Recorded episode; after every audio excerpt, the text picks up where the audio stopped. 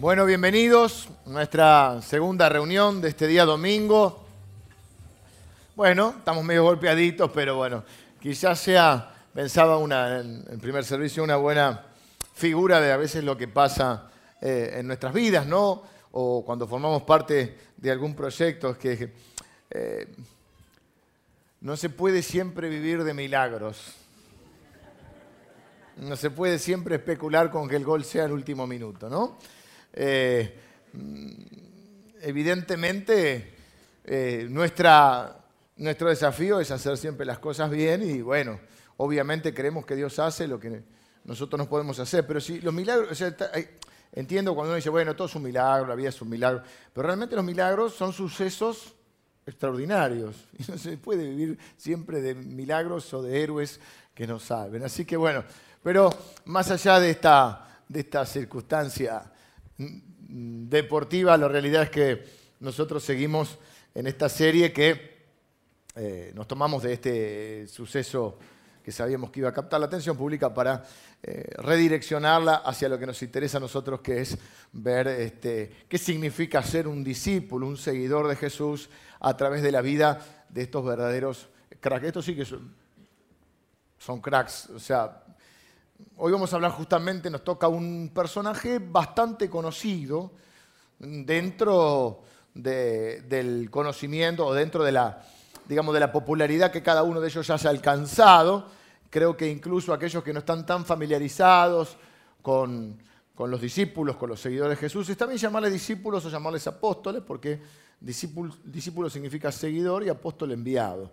Entonces Jesús los convocó, hizo de ellos seguidores eh, de sí mismo y una vez que fueron seguidores de Jesús, los envió entonces. la mayoría de ellos, eh, salvo Judas Iscariote, eh, se transformaron en verdaderos este, cracks.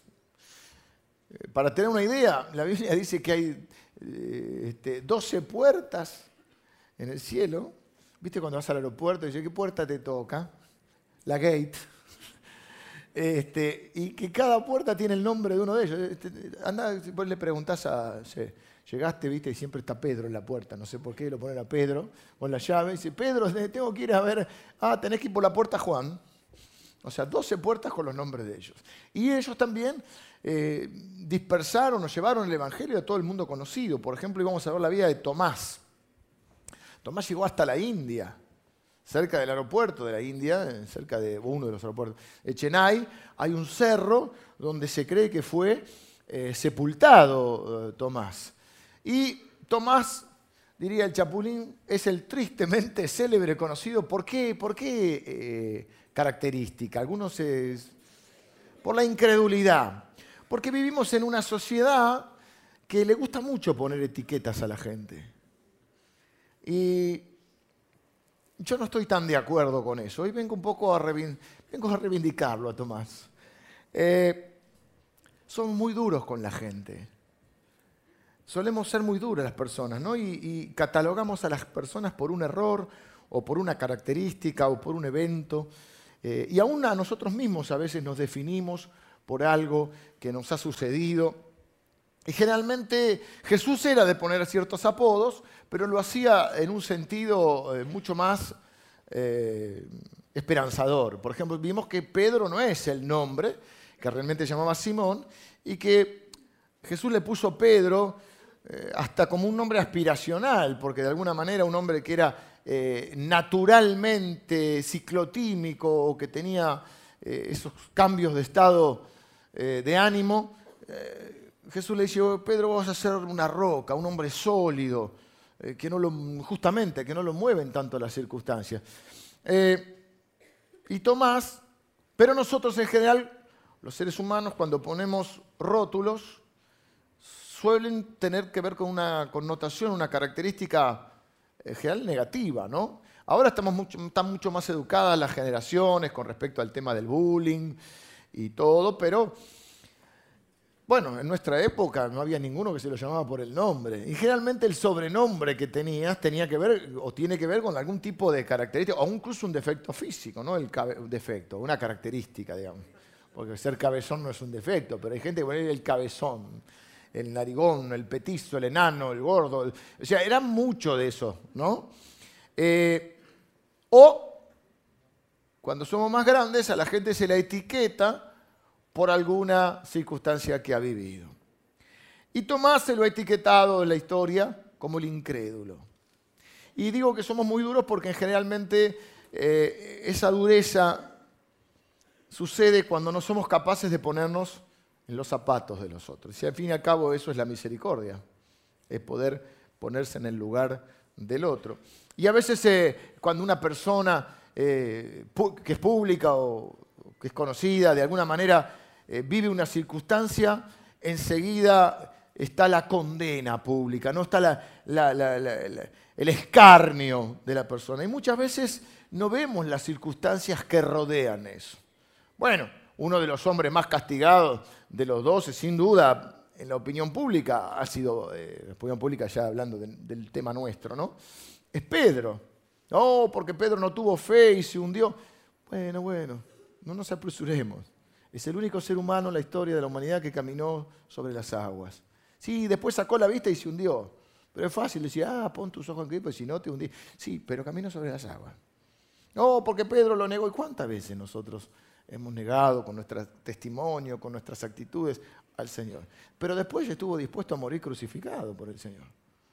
Entonces a veces somos muy duros con, con una persona que comete un error. Y paradójicamente, en los ámbitos como los nuestros, donde la gente debería encontrar más compasión, y más misericordia donde a veces más es condenada o juzgada. Digo esto porque la etiqueta de Tomás me parece injusta.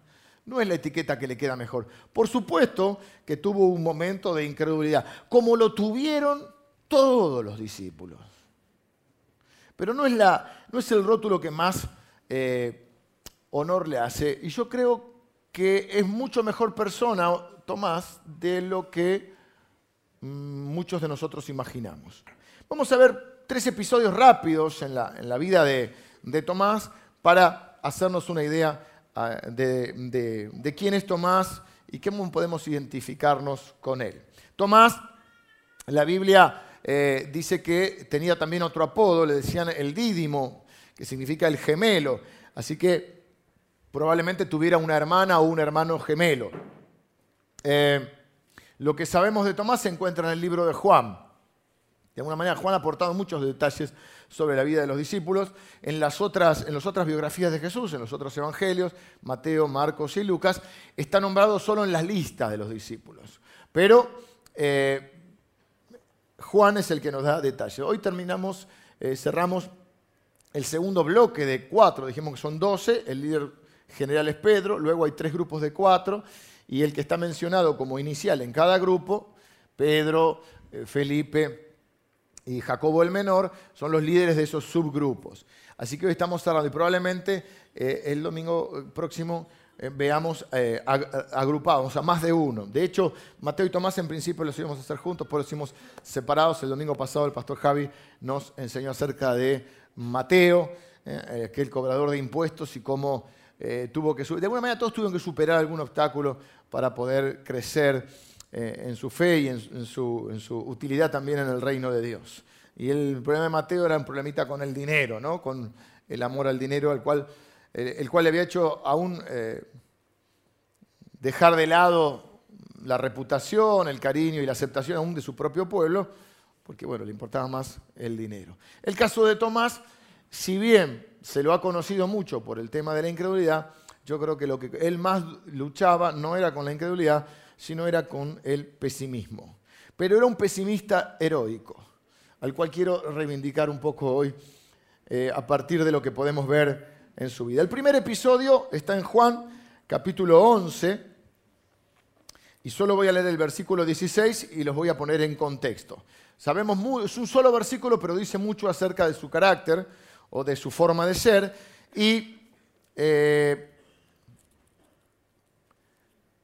de alguna manera hoy no es que vamos a ver tres características, sino vamos a ver una característica en particular reforzada con algunos episodios. Un solo versículo y bueno, yo les voy a poner en contexto. Juan capítulo 11, no sé por qué estoy en el 1. 11 y voy a leer el versículo 16, donde habla Tomás y dice, Dijo entonces Tomás, llamado Dídimo, a sus condiscípulos, vamos también nosotros para que muramos con él. ¿En qué contexto dice esta, esta, este, esta, frase que evidentemente es un poquito oscura, ¿no? Vamos que muramos con él. ¿De qué está hablando? Bueno, Jesús comienza su ministerio público y a medida que Jesús se va siendo conocido comienza a sufrir el rechazo y la persecución de los líderes religiosos que estaban establecidos en esa época, que estaban en Jerusalén, donde estaba el templo, y ven a Jesús por un montón de razones como una amenaza y como eh, alguien eh, a quien debían perseguir y matar. Entonces, como comienza esa, esa, esa hostilidad hacia Jesús, Jesús se va y se va al otro lado del Jordán, al lugar donde había estado predicando y bautizando Juan el Bautista, y donde había llamado incluso a los primeros discípulos. Y comienza una etapa donde eh, el ministerio de Jesús se hace muy eh, visible y productivo. Siempre es productivo, pero a veces es más fácil reconocer. Dios siempre obra, pero a veces es más fácil reconocer. Hay momentos que es más fácil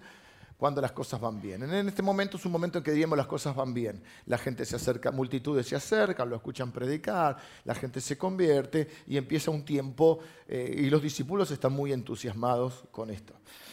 ¿Qué sucede? Hay algo, hay una situación, una noticia que viene a interrumpir este momento. Jesús tenía una familia que él amaba mucho, una familia muy entrañable, compuesta por Lázaro, tres hermanos, María, Marta y Lázaro. Una familia que lo había hospedado, una familia que había provisto para sus necesidades. En algunas determinadas circunstancias o roles que a veces nos toca ocupar, la gente cuando se acerca, se acerca porque tiene una necesidad. Se acerca por, para en el caso de Jesús, indudablemente, para, estaba enferma, que Jesús la sanara. Eh, tenían necesidades, que Jesús los atendiera, que Jesús les enseñara, que Jesús los aconsejara. Eh, no es tanta la gente que se acercaba, no era tanta, para decir, Jesús, ¿qué necesitas? Eh, supongamos, Jesús predicaba, una multitud, ¿no? Terminaban todos, se contento, qué bien, Dios, escuchamos la palabra de Dios, algunos se sanaron, se iban. Alguien pensó, ¿dónde duerme hoy Jesús? Che, alguien le hizo una comida, le traigo una tarta a Jesús. ¿Eh? y, uno comienza a valorar, y uno entiende que es parte de la función, por supuesto uno no se compara con Jesús, pero cualquiera que está un poco en el liderazgo, comienza a valorar mucho la gente que también ve esa otra parte de uno, de que uno es una persona que también tiene necesidades y que por 10 llamadas o diez veces que la gente quiere hablar con uno es porque necesita algo, hasta que llama a uno y dice, che, ¿qué necesitas? Entonces, este era el tipo de familia que tenía Jesús, eh, o había encontrado Jesús en, esta familia, ¿no? Este tipo de gente que lo habían eh, hospedado. Jesús no tenía eh, grandes medios. Entonces, este, esta familia vivía en Betania, cerca de Jerusalén, lo había hospedado, había provisto para sus necesidades y se había entablado una relación. Entonces, ¿cuál es la noticia que interrumpe? Que Lázaro está enfermo. El amigo está enfermo. ¿Qué hacen las hermanas? Le mandan avisar a Jesús, porque ellos saben, confían en Jesús, que si Jesús va, las cosas se van a arreglar. Entonces le, mandan a decir, tu amigo Lázaro, el que amas, está enfermo. Eh, y acá se presenta un dilema. Porque si Jesús volvía a Betania, tan cerca de Jerusalén, tan cerca que desde el templo de Jerusalén se podía ver Betania, se iba a saber que Jesús estaba ahí y por supuesto que sus enemigos eh, lo descubrirían y tratarían de apresarlo. O sea, no solo se interrumpía, entre comillas, el obrar, eh, el, avivamiento o el movimiento que estaba surgiendo eh, donde Jesús estaba ministrando en el desierto, sino que además corría riesgo su vida y la de sus discípulos. Así que hay un dilema, volver o no volver. Eh, Jesús les dice, esta enfermedad no es para muerte, sino para la gloria de Dios. Yo pienso que los discípulos respiraron aliviados diciendo, bueno, entonces eso significa que no vamos.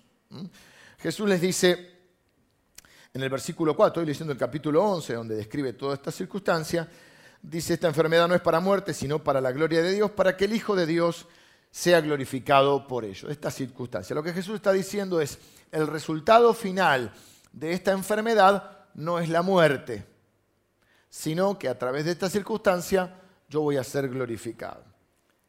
Y amaba a Jesús eh, a, María, perdón, a Marta, a su hermana y a Lázaro. Cuando oyó pues que estaba enfermo, se quedó dos días más en el lugar donde estaba. Luego de esto dijo a los discípulos, vamos a Judea, otra vez. Le dijeron los discípulos, rabí, significa maestro. Ahora procuraban los judíos apedrearte y otra vez vas allá. Respondió Jesús, le dijo, ¿no tiene el día doce horas? El que anda de día no tropieza porque ve la luz de este mundo, pero el que anda de noche tropieza porque no hay luz en él. Dicho esto, les dijo después, nuestro amigo Lázaro duerme, más voy para despertarle. Dijeron entonces sus discípulos, Señor, si duerme, sanará. Pero Jesús decía esto de la muerte de Lázaro y ellos pensaron que hablaba de reposar del sueño. Entonces Jesús le dijo claramente, Lázaro ha muerto. Y me alegro por ustedes, eh, o por vosotros, de no haber estado allí para que creáis, mas vamos a él. Dijo entonces Tomás, ahí está el contexto. Dijo entonces Tomás, llamado Dídimo, a sus condiscípulos, vamos también nosotros para que muramos con él. Eh, Jesús quería decir que entonces que esta enfermedad, o el resultado final, no iba a ser la muerte, eh, y que, por supuesto, Jesús sabía que Lázaro iba a morir, porque ahí parece una contradicción. No, no, no se olviden nosotros tenemos lo que decimos el diario del lunes, podemos evaluar todo eh, teniendo todos los hechos, y eso nos hace a veces eh, juzgar a las personas. Por ejemplo, ¿cómo no entendieron que les dice duerme y estaba diciendo que había muerto? Y bueno, a veces no entendemos todas las cosas. A veces nos comprendemos las cosas de Dios. Pasa el tiempo y las entendemos. Y a veces no. Y a veces pasa esta... Entonces, eh, eh, por eso digo, no seamos tan duros eh, a la hora de, evaluar. Siempre recordemos que con la vara con la que medimos vamos a ser medidos. Una de las cosas que dice la Biblia es que todo lo que sembremos vamos a cosechar. Y yo les sugiero, una sugerencia, sembremos misericordia. Un día la vamos a necesitar. No seamos tan duros. Estos parecen que no entienden. Son los doce hombres que Jesús eligió y que cambiaron la historia del mundo. Tranquilo, vamos a verlos. Entonces, ¿qué es lo que sucede? Jesús aparentemente dice que está enfermo, pero ellos no entienden que va a morir. Esta enfermedad no es para muerte. Jesús sabe la hora y el momento, a tal punto que ahí se presenta algo raro aún corriendo riesgo su, amigo, hay una, aparente reacción extraña en Jesús o contradictoria, que se queda dos días más, no sale corriendo. Esa es otra, nosotros queremos que nos pasa algo y que todo el mundo corra a nuestro ritmo, ¿no? Todo el mundo tiene que estar a nuestra disposición y, corriendo. Y obviamente esperamos eso. Y también lo esperaban las hermanas de Lázaro. De hecho, hay un reproche encubierto en un episodio que no vamos a ver, que cuando Jesús llega le dice, si hubieses estado acá, mi hermano no hubiera muerto. Esto no hubiera pasado. Hay un reproche. ¿Por qué te demoras? ¿Qué te quedaste haciendo?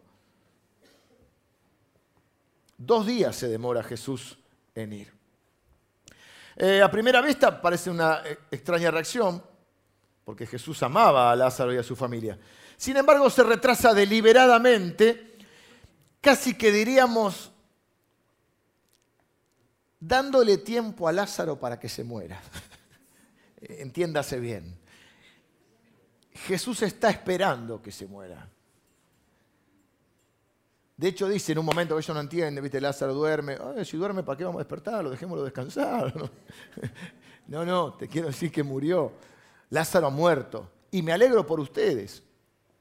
Para que, dice, para que creáis. Me alegro de no haber estado allí para que creáis. Eh, es un acto de amor de Jesús. Lo que Jesús hace es, demorarse a propósito, porque en última instancia la bendición que recibieron ellos, tanto las hermanas de Lázaro, el propio Lázaro y aún los discípulos, fue mayor al ver si se quiere, un, milagro más impactante, que es levantar a alguien de la muerte, que sanarlo. Porque algunas sanaciones, o algunos enfermos Jesús ya había sanado, pero era más contundente ¿eh? levantarlo de la muerte. Por eso él dice que eh, eh, esto era para que Jesús fuera glorificado. Y esto glorificó mucho más a Jesús y fortaleció mucho más la fe de ellos. Ellos le dicen, después les dice, bueno, bueno, ya está, vamos. Y a ellos les parece una locura. Dice, si duerme, al fin y al cabo, dejémoslo descansar, se va a poner bien, total, esta enfermedad no es para muerte. ¿Cómo vamos a volver ahí si nos fuimos de ahí porque te querían apedrear? O sea, no tenían ganas de ir. Jesús responde con una ilustración. Dice, eh, eh, el día tiene 12 horas, se refiere no al día completo, sino justamente a las horas de luz. Y él dice, el que camina en luz no tropieza. Y yo no me voy a esconder como un criminal porque no estoy haciendo nada malo, porque estoy haciendo lo que tengo que hacer.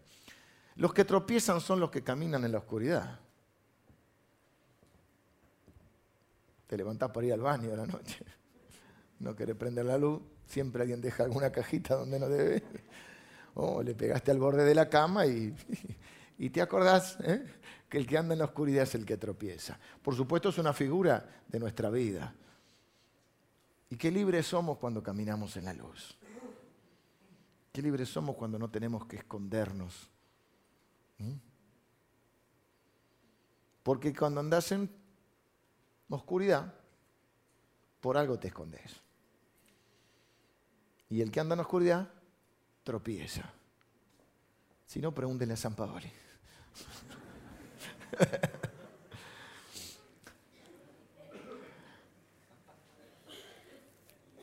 ¿A qué se refiere también? Él dice, yo no me voy a esconder con cuidado. Los que se esconden, porque los que querían matarlo a Jesús y apresarlo, lo hacen, eh, lo hacen en oscuridad. ¿Por qué? Tenían miedo, porque, ¿por qué no lo, apresaban abiertamente primero? Porque tenían miedo de la opinión pública, porque Jesús ya, era una persona querida entre el pueblo, porque eh, si lo único que hacía era bendecirlos.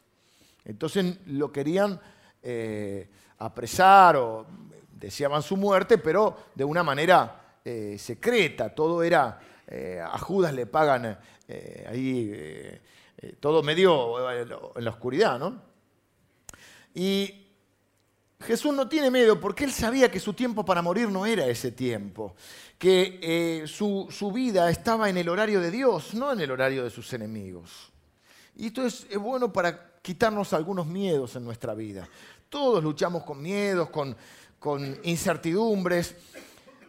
Pero creo que lo que nosotros podemos tratar de asegurarnos, podemos equivocarnos, pero por lo menos tener la honestidad eh, intelectual de decir, yo creo que estoy haciendo lo correcto. No digo que no escuchemos consejos y todo, pero en algún momento uno tiene que tomar decisiones y, tiene, que uno pueda sentir que está caminando en la luz. Entonces, ¿qué seguridad tiene uno? Que uno no depende, nuestra vida no está a merced de otros, ni de un enemigo, de quien fuera. Nuestra vida está en manos de Dios. Pero cuando caminamos en luz, estamos más, tranquilos en ese punto, porque cuando caminamos en oscuridad, corremos riesgo de tropezar. Pero nosotros caminamos en luz y hacemos lo que tenemos que hacer, bueno, nuestra vida está en manos de Dios. Por eso él no tiene miedo de volver. Claro que sabe los horarios, sabe perfectamente, sabe que cuando Lázaro va a morir y sabe cuando él, porque cuando es su momento, él dice, ha llegado la hora para que el Hijo del Hombre sea glorificado, si el grano de trigo no cae en tierra y muere, no puede llevar fruto. Él sabe su momento, pero sabe que este no es su momento. Y él sabe que él tiene que hacer lo que tiene que hacer. Entonces les dice claramente que, que, que Lázaro muerto, ellos entienden que Jesús está decidido a volver que no lo iban a poder convencer y ahí toma la palabra Tomás. Tomás ve el panorama oscuro porque esa es su, característica. Él ve el lado oscuro de la vida. Pero es un pesimismo heroico. Es difícil ser pesimista. Es difícil vivir siendo pesimista. En esto quiero ver un momento. Por eso es típico eh, de, Tomás en este caso, y por ahí de muchos de nosotros, él podía ver en el horizonte un horizonte oscuro. Él estaba seguro que si Jesús iba a Betania, iba directo a la muerte, y ellos también. Pero si era lo que el Señor decidía, él estaba inexorablemente dispuesto a ir con Jesús a Betania y morir con él.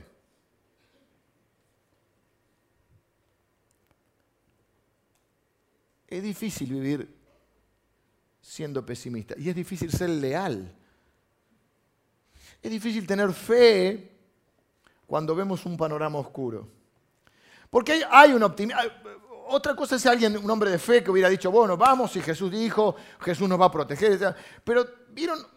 Aquellos que tenemos a veces la tendencia a ver o a identificar los problemas que hay en el futuro, ¿no le fastidia el optimista infundado? El optimista infundado, no sé si la palabra viene es infundado, es decir, que no tiene argumento para su optimismo. Bueno, vamos, todo va a salir bien. No, todo no va a salir bien. Si estamos haciendo todo mal, no va a salir bien. Puede haber un gol sobre la hora, una vez, una vez, pero no podemos depender siempre ¿eh? de hacer las cosas mal y que Dios siempre tenga que salvarnos No sé si me explico. No digo que Tomás era pelado. Al revés, Tomás veía los problemas. Y digo esto porque hay gente que dice, bueno, bueno, hagámoslo así, total Dios se va a glorificar. No, pero hagamos las cosas bien para que Dios se glorifique. No, total es para el Señor, justamente. Entonces no hablo de ese optimismo infundado, pero eh, seguramente algunos dicen, bueno, vamos, no pasa nada. Ah, capaz que ni nos ven, mirá, capaz que ya se olvidaron. Tomás no, Tomás dice, no, el horizonte es oscuro, si vamos ahí, probablemente lo maten a Jesús y nos matan a nosotros, pero aún está dispuesto a ir. Es un pesimismo heroico. Eh, yo siempre lo había visto del otro lado, esto, este, parecía el pitufo gruñón, ¿viste? Sí, A los pitufos no, que son del diablo, ¿no? se puede.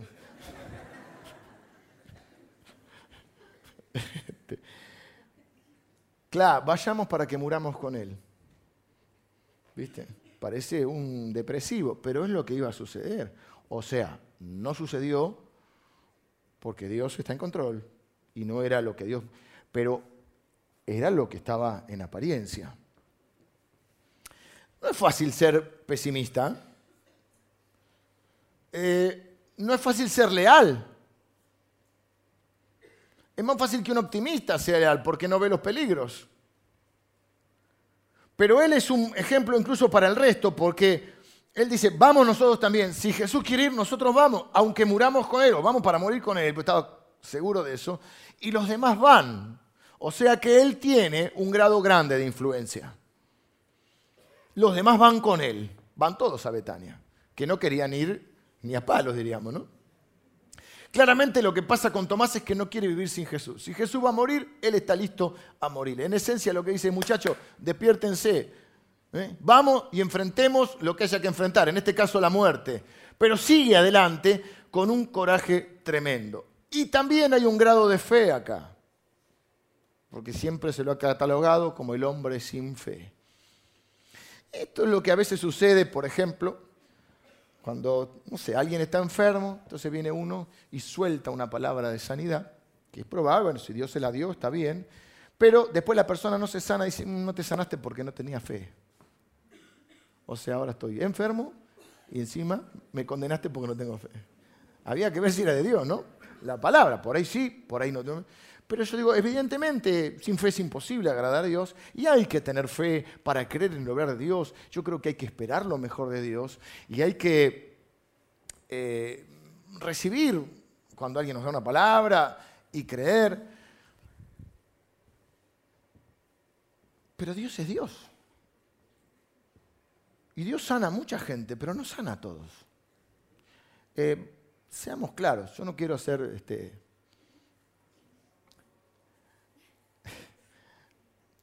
Pero piénsenlo, ¿la gente se muere o no se muere? Normalmente antes de morirse se enferma.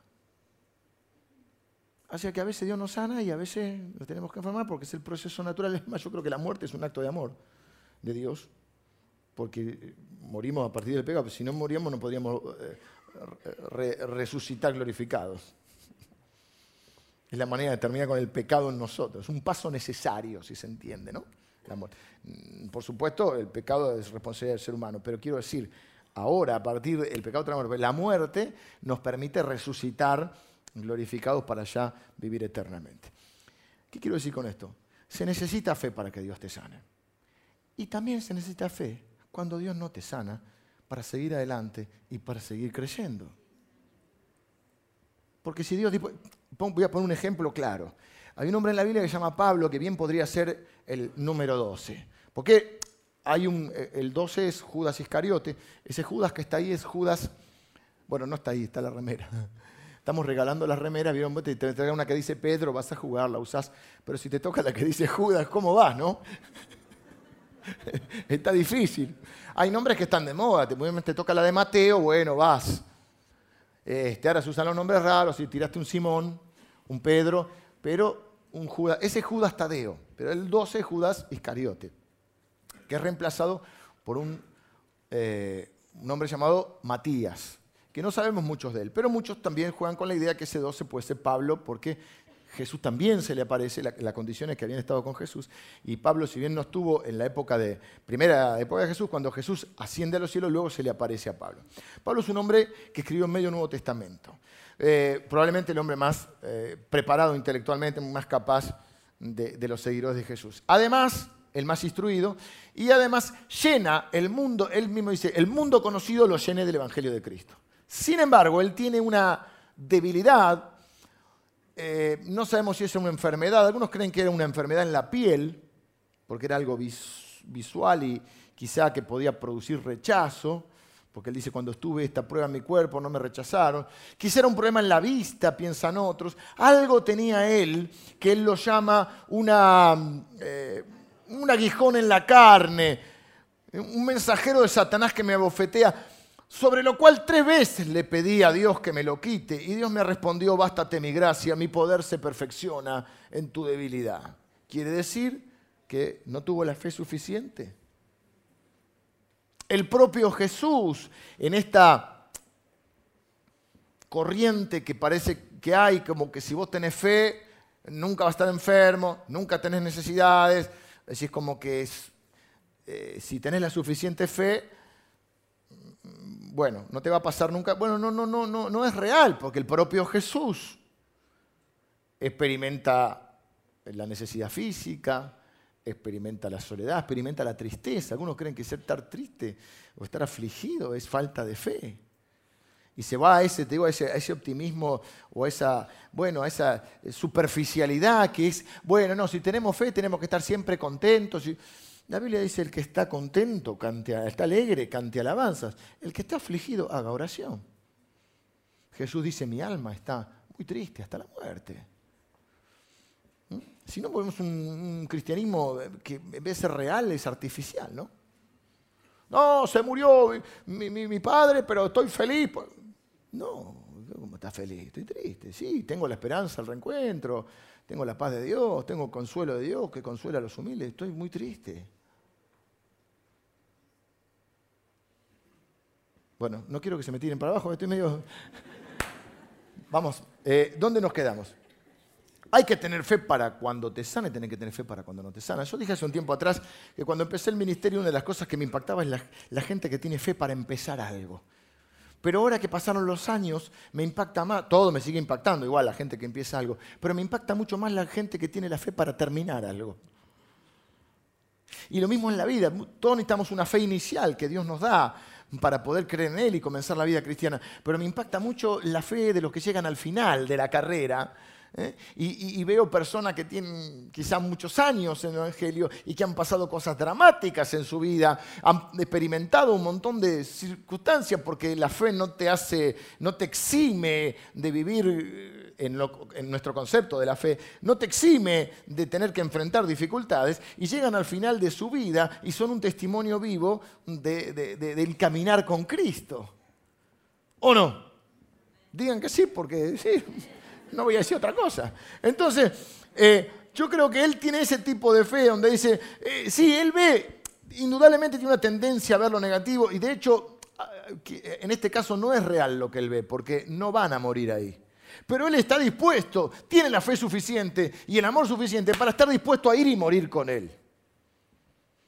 Porque si vos no pensás, si no ves los peligros, yo no sé si es fe o es irresponsabilidad, que a veces se confunde. Pero él, creyendo que va a morir, dice, si el Señor está dispuesto a morir, yo estoy dispuesto a morir con él. Vamos y muramos con él. El segundo episodio se da en Juan 14, y tengo que ir un poco más rápido, igual este era el más central. En el, Juan 14 es cuando Jesús le dice a los discípulos que es inminente su partida. Lo mencionamos cuando vimos la vida de Felipe. En el episodio vemos que Jesús les dice, no se turbe vuestro corazón, capítulo 14, creéis en Dios, creed también en mí, en la, casa de mi Padre muchas moradas hay, si así no fuera yo se los hubiera dicho, voy pues a preparar lugar para vosotros, ustedes saben a dónde voy y ustedes saben el camino. ¿Viste cuando agarras a tu hijo le decís, hijo, ya está, ya saqué? Y, y tu hijo te dice, o que en este caso Tomás dice, Señor, no sabemos dónde vas, mucho menos el camino. Pero ustedes creen en mí. Felipe le dice, muéstranos al Padre y nos basta. O sea, a Dios jamás, nadie ha visto jamás a Dios. Y Felipe dice, muéstranos a Dios y está todo bien. Y ahí creemos. O sea que Jesús ahí dice, crucifíquenme, córtenme las venas, hagan lo que quieran, porque tuve tres años con ustedes.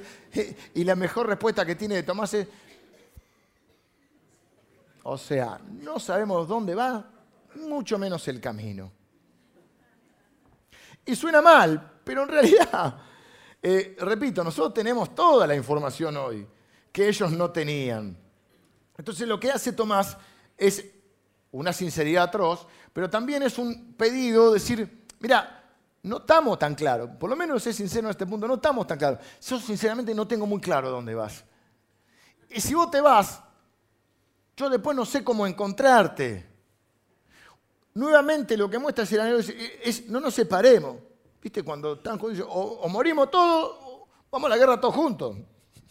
Y él está dispuesto, a pesar de su pesimismo, a pesar de que ese pesimismo a veces le hace ver problemas que no hay, o problemas reales, pero después Dios nos lo evita. ¿Vieron cuando vos estás... Porque si vos estás viviendo una situación difícil, pero el horizonte está claro, decir, bueno, hay que pasar, como ahora, hay que pasar el invierno, ¿no? Hace años que vivimos pasando el invierno, pero bueno. Eh, pero si vos encima, que no la estás que la cosa está complicada, ves el horizonte y ves nubes y lo ves oscuro, es mucho más difícil mantenerse en la fe. Pero no, es un gran valor, una gran admiración, siento, por las personas que son leales, como muchos de ustedes que hace años que quizá, o tiempo, que la vienen pasando mal, o que la vienen remando, o que la vienen luchando, y ven el horizonte y no pinta demasiado, humanamente, siempre está el factor Dios. Pero siguen viniendo, siguen estando, siguen creyendo, siguen sirviendo a Dios. Esa es una fe mucho más valorable. Por eso no seamos tan duros para condenarlo a Tomás. Y no seas tan duro con vos mismo. No te condenes por un error, por un acto de incredulidad.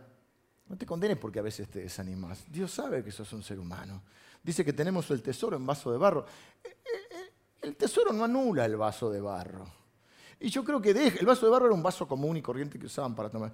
Para que, para que se pueda diferenciar qué es el tesoro. Es decir, si, Moisés, que la Biblia lo llama el hombre más manso de la tierra, si hubiera sido manso por naturaleza, bueno, hubiéramos dicho, qué hombre manso, qué, virtud tiene él. Pero si nosotros sabemos que es un hombre que tenía ataques de ira o de justicia, que muchas veces nos agarra, eh, y, agarró a uno del cuello y lo mató. Y era un hombre con un temperamento muy fuerte, y pasa su vida y termina siendo el hombre más manso de la tierra. La gloria se la lleva a Dios. Es cuando decís, yo lo conozco a este muchacho. No es así, es Dios en él. Tiene que ser Dios porque él no es así. Pero si él es así, entonces la gloria está en la transformación que Dios hace. Este es un hombre pesimista por naturaleza, por temperamento, como quizá muchos de ustedes, que se hacen problemas por cosas que no van a suceder y otras es probable que sí o que, o por lo menos no es una imaginación, es algo realista el cuadro que han planteado. Pero aún así siguen creyendo y Dios ve eso y tienen valor. Y no te condenes, ni te descalifiques, tampoco lo hagas con los demás. No seas tan duro con Tomás, no lo llames el incrédulo. Porque él creyó en Jesús hasta el punto que estaba dispuesto a morir con él. Lo que pasa es que no se quiere separar y porque hay cosas que no entiende, como vos y yo. Entonces yo no tengo tan claro el camino, le dice. Y no se quiere separar. El tercer evento lo encontramos en Juan 20, y ahí sí, ahí sí eh, es el suceso más conocido en la vida de Tomás. Jesús muere, resucita, unas mujeres van a la tumba, entre ellas una llamada María Magdalena. El Señor habla con él. Ella va y le dice a los discípulos que el Señor ha resucitado. se va reconstruyendo la historia leyendo los cuatro evangelios. Cuando Jesús muere en la cruz, era una desazón total. Era peor que ayer en la mañana. No hay vuelta atrás. Siamo fuori de la copa. O sea, imagínense, toda la expectativa puesta en Jesús, eh, ellos no lo tenían tan claro como nosotros, si bien Jesús ya en el último tiempo es mucho más explícito. Fíjense que ellos quedan totalmente desconcertados, dispersados todos, y entonces en el, dolor y en el, en, el, en el desánimo se juntan, pero cada uno lo afronta como puede. Entonces ellos se juntan, pues todos decimos, Tomás el incrédulo, ellos tampoco creyeron. Cuando María Magdalena viene y les dice, no le terminan de creer. Cuando vienen dos discípulos que se encuentran con Jesús en el camino a Emaús, porque Jesús se les aparece, ellos no terminan de creer. ¿Cuándo es que creen? Ellos en el medio de su dolor se juntan, están todos, todos menos Tomás. Y Jesús se les aparece y le muestra, al igual que después va a ser con Tomás, la marca de los clavos y el costado de la lanza. Y ahí cuando ellos creen. O sea, estamos en el mismo grado de incredulidad. ¿Y por qué Tomás no está? Una pena que no haya estado ahí. Porque por esto quedó marcado para todos. Tomás no está ahí porque cada uno afronta el dolor como puede. Y él no está, no tiene ganas de andar hablando de bueyes perdidos y estando con. Hay días que tiene ganas de estar solo y hay gente que le gusta estar más acompañada. Y viste, yo, uy, se murió una de mi, familia, de mi familia. ¿Y cómo no hacen velatorio? No hacen velatorio porque nosotros lo vivimos de esta manera. Vos querés hacer velatorio, hacer velatorio.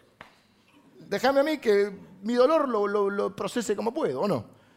Entonces no tenemos que tampoco andar haciendo juicio de lo que los otros, cómo cada uno sobrevive o enfrenta el dolor o la tragedia o lo que fuera. Entonces Juan no tiene ganas, eh, Tomás no tiene ganas de estar reunido, que de golpe alguno hace un chiste, ¿viste? No tengo ganas de hablar bueyes perdido. Quiero estar solo porque su dolor es profundo. No digo que el de los otros no, digo que cada uno lo procesa como puede. Entonces la primera vez que se aparece Jesús no está. Los discípulos le, van a contar que habían visto al maestro. Y él dice, ahí es donde él dice la frase que lo condena de alguna manera eh, la opinión pública. Si no viere ¿eh? la marca de los clavos y no metiere mi dedo ahí y no pusiera mi mano en el costado, no cree. No voy a creer tan fácil, porque muy, o sea, la diferencia no es el grado de incredulidad.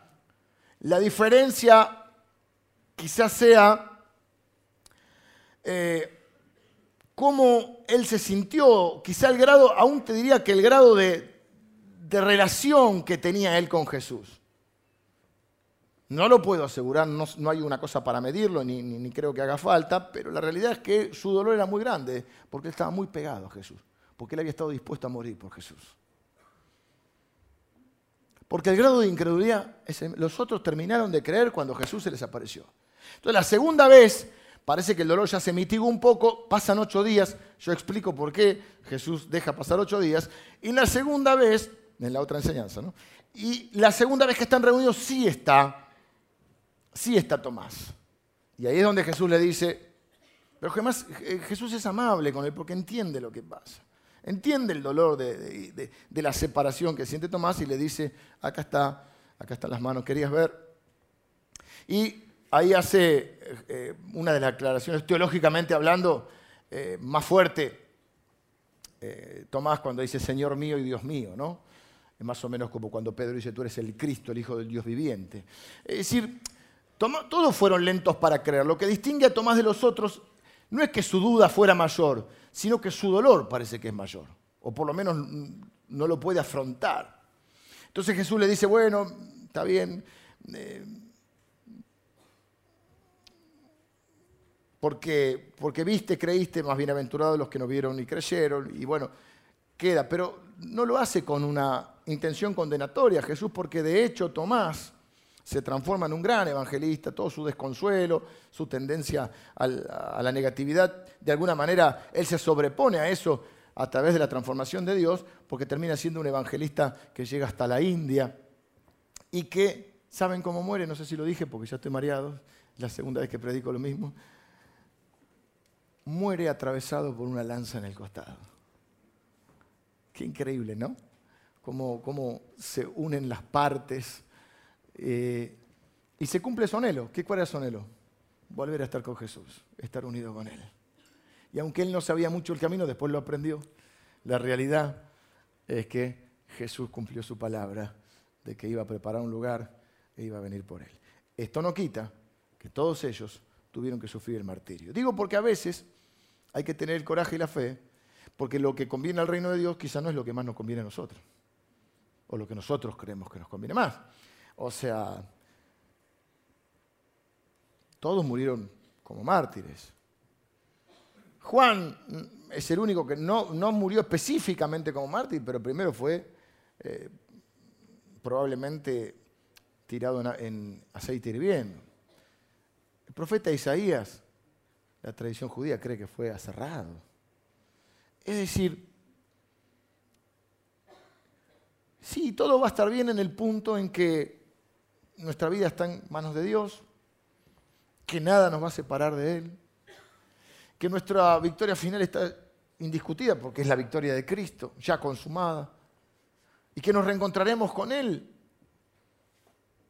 y que viviremos en esa eternidad sin llanto ni dolor. Pero la fe no nos exime de luchar con las cosas que suceden en esta vida. Y todos tenemos contratiempos, dificultades, fracasos, dudas, temores. Y es mucho más difícil para aquellos de mis hermanos que quizá tienen tendencia a enfocarse en las cosas oscuras. Pero no es fe no verlas. Hay, algunos, algunas personas que yo les llamo negadores seriales. Vengan los músicos. Negadores seriales. No quieren ver la realidad. Eso no es fe. La fe no es un método para evadir la realidad. La fe es un, elemento que Dios nos da para enfrentar la realidad y para sobreponernos a la realidad, aunque a veces la realidad no sea la que nosotros esperamos. Y lejos de ser esto para mí algo desesperanzador, es algo muy esperanzador. Porque lo otro sería vender una ilusión. Mirá, si vos tenés fe, ah, nunca te vas a enfermar, nunca vas a tener problemas, nunca vas a tener fracaso. Entonces, ante el primer contratiempo en tu vida, ¿cuál va a ser tu pensamiento? No es verdad. Por lo tanto, si lo que me dijeron no es verdad, la palabra de Dios no es verdad. Y si la palabra de Dios no es verdad, bueno, Dios no es verdad. Y en ningún lado de la Biblia yo encuentro que tener fe nos exima de enfrentar las circunstancias que a cada uno de nosotros nos toque. Nuestra confianza está en que no las atravesamos solas, que Dios va a intervenir cumpliendo su voluntad y que sea lo que sea que Dios disponga, jamás estaremos separados de su amor y de su misericordia.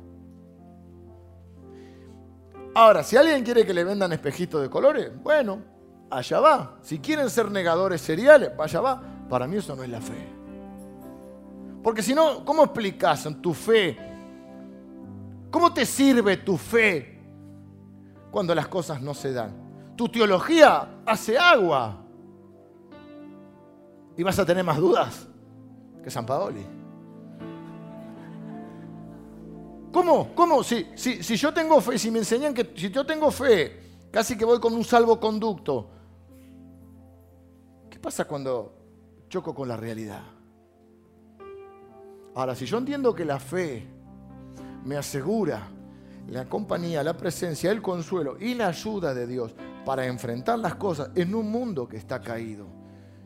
En un mundo que no va a mejorar, en un mundo que va de mal el peor. Hermano, no es bíblico que el mundo va a mejorar. No es bíblico. Podemos cambiar el mundo a alguien, sí. Podemos cambiar la realidad de algunas personas, sí. Pero el mundo no va a mejorar.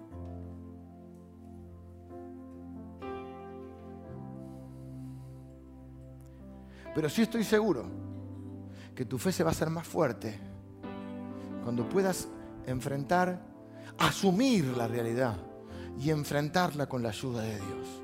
Y por supuesto siempre está ese factor de sorpresa de Dios. De hecho, les voy a decir algo. Él pensaba que iban a morir en Betania y no murieron. Continuó el tiempo.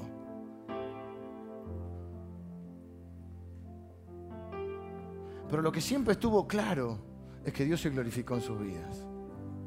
Y yo creo que, apuesto que a partir de la palabra de Dios podamos tener una fe más madura, una fe más realista, una fe más fuerte, que no tambalee cuando, cuando las cosas no se dan, sino que nos sirva para esos momentos, para enfrentar los momentos en los cuales no entendemos por qué, ni para qué, ni qué bien lo que va a pasar, ni siquiera sabemos qué va a suceder. Pero sí sabemos que nuestra vida está en control de Dios, porque nosotros queremos caminar en la luz, en la honestidad delante de Él, en integridad y en la fe. Y estamos dispuestos, ahí ya, se pone duro, a enfrentar lo que venga. Y a veces es la muerte. O hasta, ¿eh? es el extremo, hasta la muerte.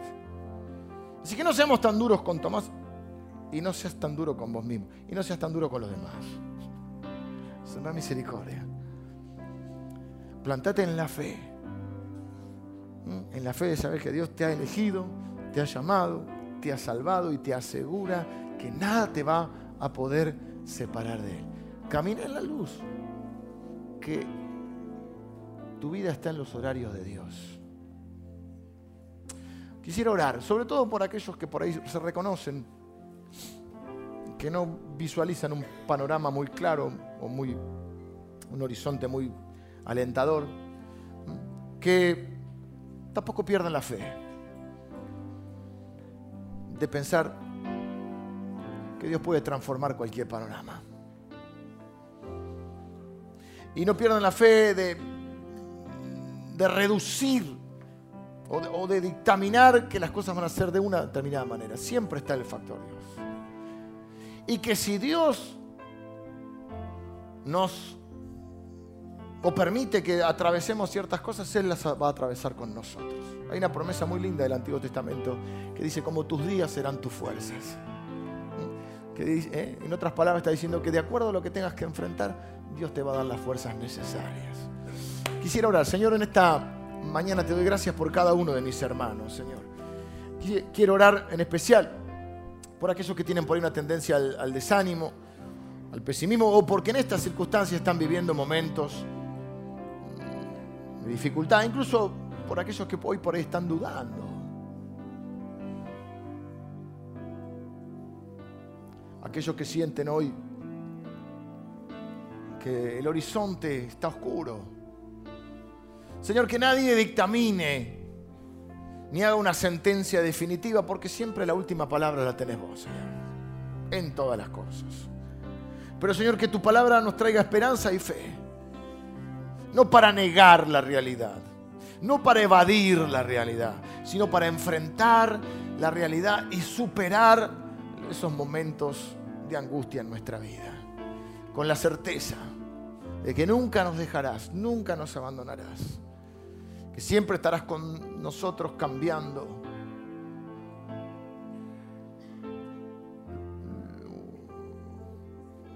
transformando e incluso haciendo que todo funcione para bien. Señor, asegurando nuestro corazón que nada nos puede separar de ti, ni la vida, ni la muerte, ni la enfermedad, ni la dificultad, ni la tribulación, ni la necesidad. Nada nos separará jamás de tu amor, Señor. Padre, que la nuestra sea una fe sólida, más allá de los momentos de duda, como vimos en la vida de nuestro hermano Tomás, se transformó en un hombre sólido, que superó sus dudas, superó sus, sus incertidumbres, superó su dolor para transformarse en un siervo útil a tu reino, Señor. Que cada uno de los que está acá pueda superar o enfrentar sus temores, sus dudas, que puedan superar su dolor, Señor. Que estén dispuestos, Señor, a caminar el camino o recorrer el camino en esta vida, llegando al final de ese camino, portando la antorcha del Evangelio, portando tu palabra. Señor, que cada uno de nosotros se vuelva un testimonio vivo de lo que tú puedes hacer en la vida de alguien que cree, que te cree y te sigue. Gracias, Señor, por mostrarnos a estos hombres tan humanos, tan sinceramente, tan honestamente, Señor, para que podamos identificarnos con ellos y nuestra vida pueda tomar esperanza y fe.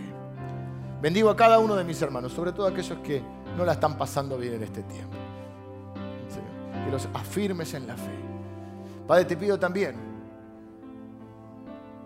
que puedas tener una intervención contundente en sus vidas, Señor, en este tiempo como lo hiciste con la vida de, tus seguidores, de tus primeros seguidores. Una intervención contundente, Señor, que despeje las dudas, las incertidumbres y los temores. Señor, bendigo a cada uno de mis hermanos, en el nombre de Jesús. Amén.